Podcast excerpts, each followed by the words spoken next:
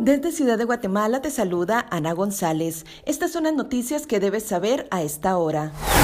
La independencia judicial en Centroamérica y el caso Bitcop fueron analizados durante una audiencia realizada en la Comisión Tom Lantos de Derechos Humanos de la Cámara Baja del Congreso de Estados Unidos.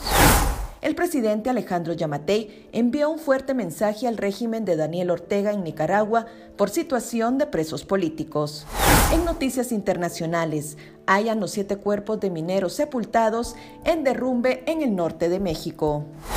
En nuestra sección de República Vive te damos algunas sugerencias de regalos para papá. Eso es todo por hoy. Para mayor información, ingresa a república.gt y mantente informado sobre las noticias del día. También nos puedes seguir en redes sociales como República GT.